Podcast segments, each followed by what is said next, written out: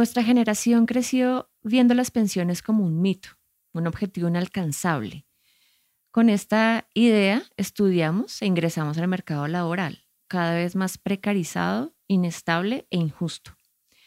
Ahora estamos en algún lugar de los 40, cada vez vemos más cerca la edad de pensión y tal vez después de algo más de 20 años de vida laboral, tal vez podamos anhelarla. Pensionarnos es una idea de libertad y autonomía que arañamos. En el fondo, tal vez lo que queremos es tener tiempo libre, ingresos para poder explorar aristas de nuestra vida que hemos venido aplazando. Si se trata de cuidar los derechos adquiridos, las mujeres de nuestra generación tenemos que velar porque se legisle de manera justa a favor de nuestros intereses.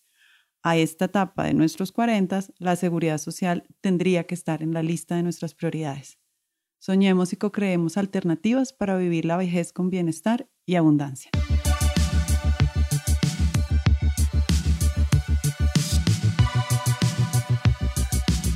Caracol Podcast presenta Cuarentólogas. Hola, somos María, Marcela. y bienvenidos y bienvenidas una vez más a otro capítulo de Cuarentólogas. ¿Qué vamos a hablar hoy, doña Marcela? Bueno, sin querer queriendo, tú fuiste la que puso, la que sembró la semilla y la espinita para este programa, porque publicaste un tweet hace algunas semanas. Para quienes no saben, María es muy famosa en las redes sociales, quiero decirles. No tanto como para tener una pensión ahí, pero, pero sirve para desahogarme. Tiene, tiene, tiene un capital de seguidoras y seguidores importante. Pero publicó un, un, un tweet que decía algo así como, ¿lo tienes ahí? Decía, acabo de entrar a ver mi, las semanas cotizadas. ¿Y ustedes qué tal? Y yo como, oh my God. ¿Y qué hice? Salí corriendo a ver cuántas semanas tenía cotizadas. Y ese tweet, para que se rían, surgió no de mi preocupación profunda por mi futuro, sino por un meme. Porque me llegó un meme de ¿cuál perrito de internet eres? y uno de esos era Frida, la perrita mexicana Ah, la de rescatista. que es rescatista. Sí. Y entonces decía, eh, ¿qué perrito de internet eres? Frida, y describían a Frida, y uno era, estás ahorrando para el futuro. Y venían otros perritos de esos típicos de memes, ya me reí porque para los que no saben, mi vida en internet es ver cosas de perritos y gaticos. Y entonces dije, ah, yo me siento, yo soy Frida, la perrita Frida, pues pues dije, pero yo sí estoy ahorrando para el futuro. Y ¡ping! se me vino la palabra pensión a la cabeza. Gracias a Frida y un meme tonto de internet, fui a ver cuántas semanas cotizadas tenía y pues me senté a llorar. Por Esa favor, es la conclusión de la ¿cuántas, historia. ¿cuántas semanas cotizadas tienes? Ay, Marcela. 550 y tengo 43 años. Ton, ton, ton, ton. ¿Tú cuántas tienes? Tengo 819.86. Con punto y todo, yo ni punto tengo. Pues eso dice mi reporte. Yo me puse a pensar, ¿cómo así que punto? Y después Punto dije, 89 pues, semanas, claro ¿cuánto es? sí. ¿Dos días? Sí, o sea, ¿Dos pero claro, son los días, ¿no? Como, ah, vea, esto tan interesante. Ah, o no lo noté o, no, o, o lo, o entré en una hora justa, que no contó medios días. También es cierto que en mi defensa diré, y yo creo que a muchas personas de, de nuestra generación le pasó, es que nos fuimos del país a trabajar, a viajar, a estudiar y sí que pude haberlo hecho, pero no lo hice. No coticé mientras estudié y trabajé fuera del país, que fueron unos largos y maravillosos casi cuatro años. Entonces, ahí la explicación de a mis 43 tener 550 semanas, porque po- debo decir que soy una privilegiada afortunada que siempre, excepto el año 2018, he tenido trabajo y he cotizado, pero esas, esos años no. Yo también he cotizado juiciosa desde mi primer eh, trabajo. Para las personas de otros países que nos están escuchando, en Colombia, hombres y mujeres, para podernos pensionar, necesitamos cumplir dos requisitos. Necesitamos cumplir el requisito de edad y el requisito de semanas cotizadas. En Colombia, en este momento, los hombres se pensionan a los 62 años, las mujeres a los 57 y ambos debemos tener mínimo 1.300 semanas cotizadas. Así que hagan cuentas en dónde está Marcela, que confesó sus semanas, y yo más tristemente con mis 550.00 dónde estoy y lo que eventualmente entonces me faltaría para cumplir ambos requisitos.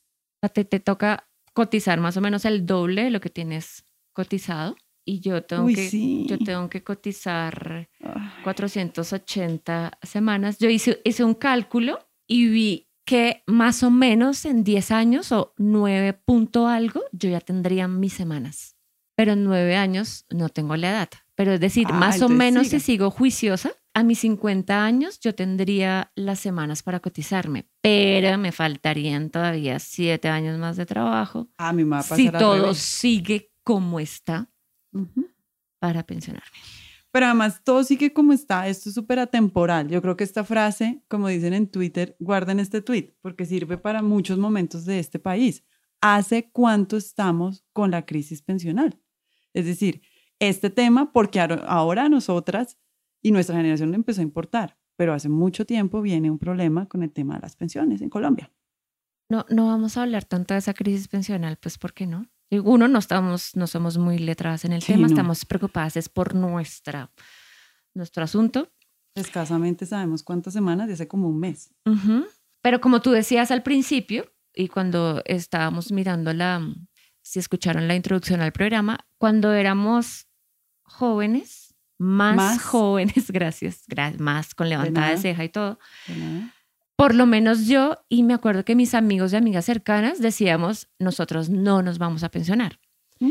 Estábamos convencidos de que, digamos, en, cuando éramos, éramos más jóvenes, es decir, cuando estábamos terminando la universidad alrededor de los 25 años, pues no nos vamos, no nos vamos a pensionar, porque ya se venía hablando en el país de reformas pensionales, sobre todo para aumentar la, la edad de pensión. Entonces decíamos a nosotros, no nos va a tocar pensión.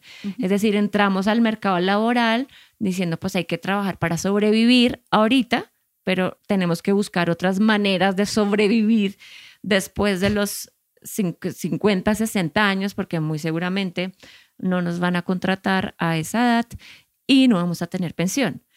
Pero ahora, tú y yo, que estamos viviendo la primera mitad de los 40, ya vemos más cercano la pensión, es decir, en, en A la vuelta de la esquina, de como la menopausia a la vuelta de la como esquina. la menopausia. sí. En 15, 16 años ya tendríamos la edad de pensión, es decir, esto de verdad es pasado mañana, entonces a ponerse, como decimos acá, moscas. Moscas y pilas, pero claro, el tema también es que eh, en Colombia hace ya unos años, no sé si en otros países de Latinoamérica o Iberoamérica que nos estén escuchando, se ha vuelto obligatorio, a pesar de que tú muestres, a menos de que tú muestres un documento especial, que siempre tienes que, y eso es bien importante, aportar a salud, al, al servicio de salud, digamos, y a pensión. Y eso nos ha salvado a muchos de nuestra generación, Nos de que un tiempo obligado, para acá nos sí. han obligado a hacerlo, porque si no creo que la situación sería un poco más dramática. Yo creo que si a mí no me hubieran obligado, yo no tendría ni las 550 atesoradas semanitas que tengo. Entonces creo que, eh, digamos, la legislación también ha venido ayudando a que así sea un poquito como obligados, tengamos más conciencia sobre el futuro, porque una vez más, uno va adquiriendo esa conciencia con los años, con los años, mientras uno se va acercando eh, y se va sintiendo, porque además es también uno está cansado de trabajar. Yo sé que han sido solo 15 años o 13 o 12, no sé, cada, cada quien empezó a diferentes ritmos.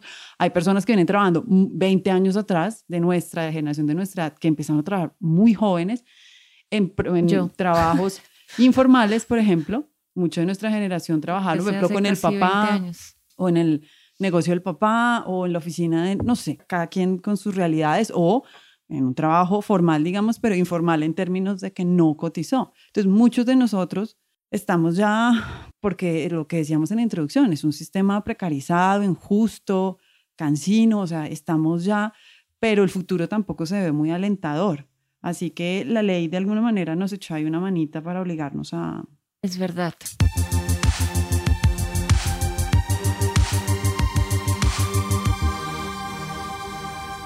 Preparando este programa, indagamos acerca de cuál era la edad de pensión de mujeres en Latinoamérica, porque sabemos que nos escuchan en otros países. Y encontramos una cosa que a mí me sorprendió, yo no tenía ni idea. Realmente Colombia es uno de los países donde las mujeres necesitamos, nos pensionamos más jóvenes en comparación otros con países. otros países de la región. Por ejemplo, México, Perú y Costa Rica son los países donde la edad de jubilación es más alta y es 65 años. Yo no, yo, yo quería vivir en México. Cambié de Ya no. opinión. Sigues cotizando aquí, te devuelves, muy coges tu pensión verdad. y te vuelves a ir. Es verdad, Regio. es verdad. Porque además ese es el otro punto, ¿no? Ya estás cotizando aquí, ya te quedas cotizando aquí, porque ya llevas 800 y pico, o incluso con mis 550. Ya no nos podemos trasladar nuestras pensiones a ningún lado. Por ejemplo, en Bolivia, en Venezuela. En Bolivia, esas, a los, las mujeres se pensionan a los 50. Yo creo, que- creo que mejor nos vamos a vivir a Bolivia. a Bolivia, todas. allá Sí, es lindo, sí. sí, sí, sí, Mm. sí. En Bolivia, nos vamos a ir a Bolivia. Sí, porque en 10 años estaríamos pensionados. Yo en 8, Ay, imagínate. 50. 7. Es a los 50, a los 50 años. En Venezuela y Salvador es a los 55. En Argentina, Chile, Cuba, Dominicana, Honduras, Nicaragua y Paraguay, la edad es 60. Todo esto estamos hablando de mujeres, ¿no? La edad de las mujeres, sí. En Guatemala es a los 62. Panamá, igual que Colombia, a los 57. Puerto Rico a los 67. Madre mía. Y Dominicana a los 60. Y Ecuador creo que es de los pocos países de la región donde la, la pensión depende de las semanas cotizadas. Únicamente no, no de edad. ¿Será que eso es más conveniente? Para las personas sí, para los estados no. No, claro, porque es menos plata. Para la economía de los Sí, estados no. menos plata. Y con la crisis que tenemos en este país jamás va a suceder, porque lo que está pasando es que como estamos viviendo más, y esto es una bolsa común, digamos, pues no está alcanzando la plata para toda la gente que se está jubilando. Y entonces imagínense cuando lleguemos nosotros allá a ver si la bolsa todavía va a alcanzar.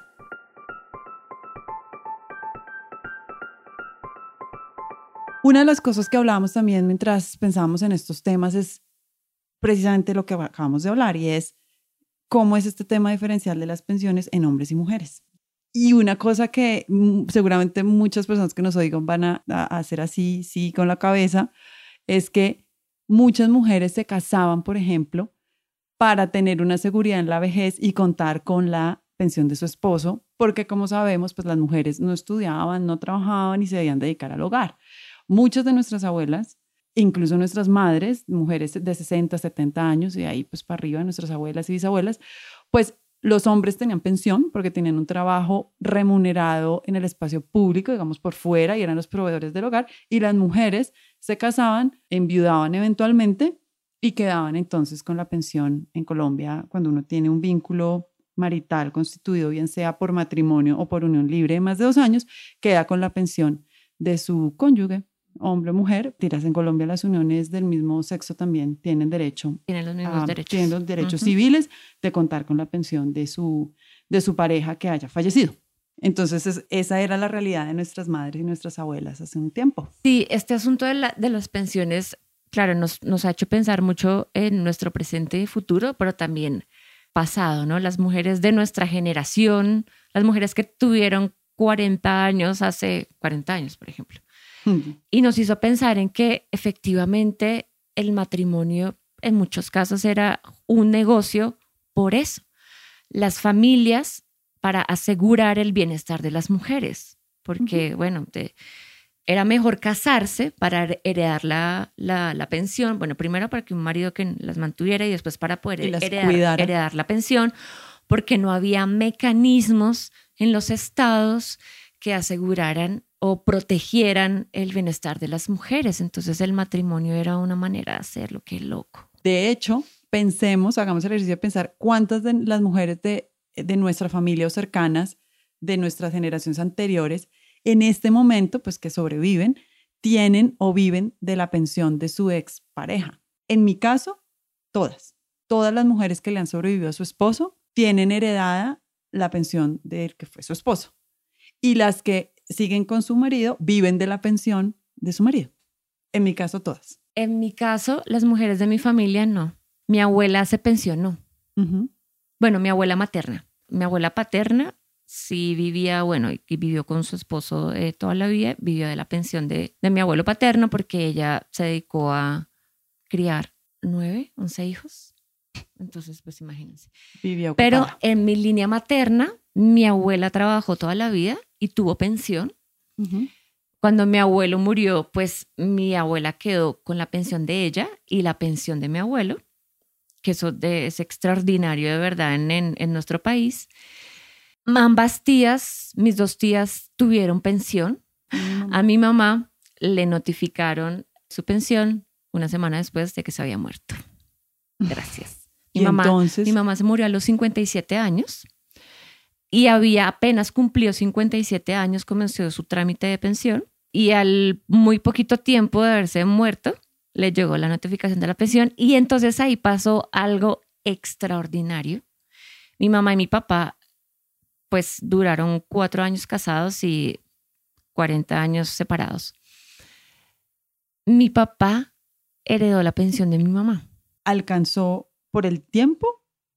Por, no, porque nunca se separaron legalmente. Ah, ok, comprendo. N- vive- Ya, ya. No vivieron juntos, o sea, se casaron, no, vivieron más o menos cuatro años juntos, después se separaron, pero afortunadamente no se separaron eh, legalmente y creo que ese fue un acuerdo que ellos hicieron porque mi papá, que es un fumador empedernido, ya no, gracias, era un fumador empedernido, siempre pensó que se iba a morir antes que mi mamá. Entonces hicieron el acuerdo de que nos iban a, a separar legalmente para que mi mamá pudiera heredar la pensión. Entonces sus hijas, mi hermana y yo, pudieran tener Es- un sustento. sí. exacto. Y pasó al revés. Mi mamá se murió primero, mi papá heredó la pensión de mi mamá. Pero mi papá- finalmente mi- las hijas fueron quienes se beneficiaron. Claro, de entonces eh, mi papá también en un acto también muy amoroso, mi hermana y yo recibimos la pensión de mi mamá, que le llega a él. Pero mi papá dice, esto a mí no me corresponde, esto le corresponde a mis hijas. Entonces, eh, vengo de una familia donde las, en línea materna las mujeres se han tenido pensión, entonces yo espero seguir honrando esa... esa línea. Sí. Lo más triste ahora que nombras como las particularidades de las pensiones en tu familia de las mujeres, mi mamá es una mujer que ha trabajado casi toda su vida, pero nunca cotizó. Entonces, es una mujer que sigue trabajando, tiene 71 años y sigue trabajando. Hizo empresa, tuvo empresa y con esa empresa finalmente nos sacó adelante a los cuatro chinos que tuvo, pero nunca cotizó. Entonces ahora tiene una vida digna gracias a que heredó, o digamos, quedó con la pensión de uno de, de su cónyuge muerto, pero, pero ella misma no hizo el ejercicio y ella sabe y es consciente y de hecho empezó a trabajar en, en- en un destello de, de autonomía e independencia, que en algún otro capítulo hablamos de cómo esas mujeres también han hecho, las que nos, nuestras ancestras también hicieron un montón de cosas que no estaban marcadas en el feminismo, pero que nos han inspirado a ser las mujeres que somos. Y es que quiso trabajar, trabajó, ganó su plata, incluso después de que mi papá murió, pero heredó la pensión. Es decir, el tema de la pensión también es un gran avance para, para los derechos de la mujer y para la independencia económica, sobre todo la independencia económica. para la, la autonomía y para la independencia. Mujeres más jóvenes que nos están escuchando, coticen, por favor, así sea por el mínimo, Sí. coticen. De verdad, es, es un ahorro que ahí no, no piensen como nosotras pensábamos cuando teníamos 25 años de eso, no nos va a tocar, eso no, Ujú. por favor. Incluso si se van del país, como hice yo, háganlo, se puede. Ahora se puede, es que en mi época era un poco más difícil, no había esto del internet, del banco, entonces yo le tenía que mandar la plata a mi mamá y bla, bla.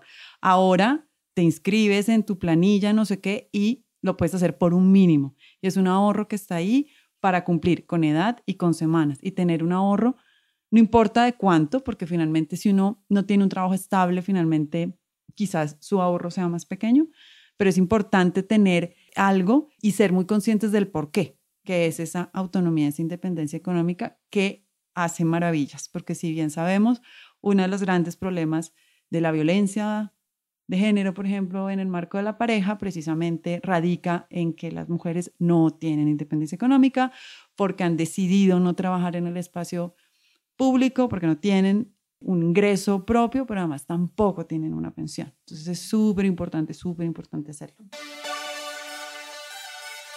En todos los países de Latinoamérica que ahorita les dimos eh, los datos, las mujeres nos pensionamos más jóvenes que los hombres. La edad de pensión en todos los países de la región es mayor para los hombres.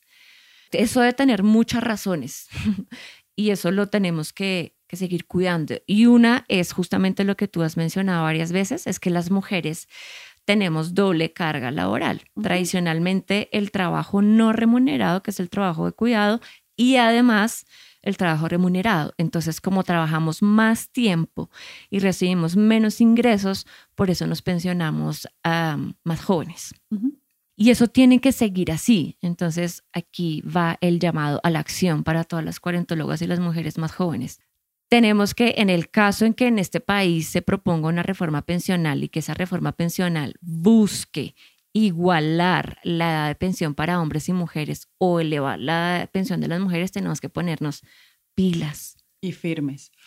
Sobre todo porque hay una cosa bien importante que quisiera mencionar, por física sororidad y por ver más allá de nuestros privilegios. Nosotras, dos, y muchas de los que están quizás escuchando, somos mujeres que tenemos ciertos privilegios eh, y que tomamos ciertas decisiones autónomas sobre nuestras vidas. Pero en este país hay millones de mujeres que no han tenido esa posibilidad y que necesitan que su pensión sea mucho antes porque trabajan no doble, triple. Y no tienen dos hijos, tienen ocho. Y no tienen un trabajo, tienen dos. Y no solamente tienen dos trabajos fuera de casa mal pagados, sino que además cuidan de sus, eh, de sus ocho, seis, dos, cuatro hijos porque son madres solteras. O sea, hay que pensar que las mujeres no somos nosotras las que estamos acá hablando. Las mujeres somos millones. Y en ese ejercicio de sororidad y de toque de realidad, tenemos que ser súper conscientes de que la pensión tiene que continuar siendo de a menor edad para nosotras las mujeres. Yo no sé cómo son los otros sistemas de protección de los países de la región, de seguridad social, perdón, pero por ejemplo en, en Colombia, por lo que hemos conversado, son cotizan más los hombres que las mujeres. no porque las mujeres entramos después al, al ámbito laboral porque usualmente nos tocan más los trabajos informales que a los hombres, porque también he tenido, hemos tenido muy poca educación financiera, porque eso para qué, eso no es importante para nosotros, entonces no nos han enseñado que esto es, esto es importante, entonces las mujeres cotizamos menos en el sistema de seguridad social y acordémonos históricamente, recibimos menos salario por el mismo trabajo, entonces cuando cotizamos, cotizamos menos. que los hombres también. Entonces hay que cuidar ese derecho y hay que hacer todo lo posible para que ese derecho siga siendo justo y acorde con la vida que llevamos, pero también con la vida que esperamos tener. Y entonces en ese sentido y hablando y haciendo todas estas reflexiones que hemos traído hoy acá con ustedes, que desde mi tweet hicimos más conscientes y hemos estado conversando por interno, también queremos hablar de entonces qué alternativas nos quedan, ¿no? ¿Cómo hacemos? La realidad está así un poquito chueca, el mundo laboral cada vez es más precarizado, injusto y, y terrible. ¿Cómo hacemos para podernos asegurar un futuro digno con independencia económica a la vuelta de la esquina que nos quedan de eh, pensionarnos? Una recomendación para mí misma, para mí misma de hace 10 y 15 años, y que de pronto puede serle útil a las mujeres más jóvenes que nos escuchan, pero también a las mujeres de nuestra generación, es el asunto de desarrollar un talento y monetizarlo. Es decir, la vida no es la carrera que estudiamos. Y creo que en este momento, además de este mundo global y donde el mercado laboral también ha cambiado tanto y ahora hay trabajos que hace 20 años se nos ocurrían que podían existir creo que es muy importante decir como, no, es que yo estudié esta carrera y tengo que vivir de esto. No, pues mira, todas tenemos talentos, cualquiera que sea. No dejemos ese talento de lado por entrar en la carrera laboral y de producción y de estatus. Hay que seguir abonando el talento y monetizar el talento. Que es lo que aquí siempre hemos llamado hacer cositas y que además nos sirve precisamente de ahorro, porque si yo estudio una cosa y trabajo en esa cosa, y tengo lo suficiente para vivir en un nivel que yo quiera y que yo he decidido o que me toca, tengo entonces una entrada adicional que puedo decidir o complementar o ahorrar para un futuro y no necesariamente en el marco de una pensión, sino un montón de alternativas que nos ofrece el mundo financiero o, o no. Cada quien toma sus decisiones y en los sistemas en que se quiera mover, pero que se signifique un ahorro a largo plazo. Desarrollar ese talento al mediano o a largo plazo puede significar tener autonomía, es decir, no, no terminas lo que hemos hablado también varias veces, trabajando para alguien, sino trabajando para uno mismo. Uno puede ser una gran ingeniera, pero además que le guste bordar y hacer botones bordados, eh, bordar eh, las camisetas, no sé, y venderlas, monetizar el talento. O soy muy buena cocinando, ¿sí? Busco alternativas para ese talento al tiempo que trabajo en una oficina. Sí, hay como que abonar los talentos solo, primero porque nos enriquecen al espíritu. Sí, y además, eh, otro valor agregado, pues es que nos, nos pueden ayudar a tener un ahorro paralelo. Es lo que mi papá llamaría no poner todos los huevos en la misma canasta. Y sobre no poner todos los huevos en la misma canasta, también diría yo que fue algo que aprendí yo con la vida y con empezar a volverme adulta y pensar en el futuro que nunca pensaba y que ahora pienso un poquito, es que además que también es un privilegio que he podido disfrutar de mi vida, es que además de la pensión obligatoria, he hecho un ahorro paralelo con miras a la vejez. Entonces es un ahorro que a los 60 años yo ya puedo, eh, digamos, sacar y disfrutar. Y cada mes en una cooperativa pongo un dinero y ahí está. está. Y yo llueva, truene o así esté, por ejemplo, cesante, porque yo soy independiente, mi caso es que soy independiente y hay muchos meses que uno no tiene una entrada fija, pero tiene lo que ha guardado, lo que ha ahorrado, no sé qué, y sin falta aportar al sistema de salud, digamos, obligatorio, que con un mínimo, pero lo hago, y el pedacito que me toca para mi ahorro con una cooperativa. Eso es no poner todos los dos en la misma canasta. Y es que finalmente, y fue un, o sea, fue un toque de realidad que me dio la vida. Un día dije, de verdad, me pucha yo. Y viendo además, que eso es un tema súper importante también en nuestra generación, ver a nuestras madres, tías, suegras envejecer y ser dependientes del marido y ser dependientes de los hijos porque muchos de nuestros hombres y mujeres de nuestra generación actualmente son quienes son el sustento económico de sus padres o madres porque no aportaron, sobre todo madres, al sistema de pensiones en su momento. Entonces, pensando en eso, para mí fue como un toque de realidad de, pucha, esto no, no, yo no quiero esto para mí, sobre todo cuando ya había tomado la decisión que no iba a tener hijos, por ejemplo, entonces no podía pensar en que me mantenga mis hijos, no es que hijos no va a haber, y cuando además también, pues, y la vida me lo ha demostrado, no tengo una pareja estable, digamos, no sé si aquí unos años la tenga, pero digamos, aprendí que soy yo conmigo misma y esa autonomía y esas decisiones que yo tomé tienen que tener una consecuencia en la praxis y es ahorrar.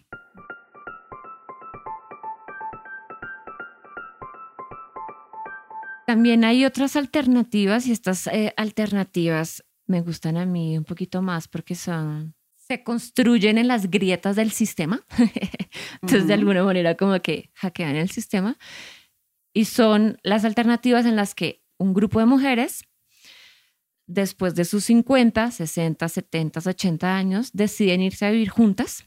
Y hacer, contigo. y hacer, por favor, ya firmamos los papeles.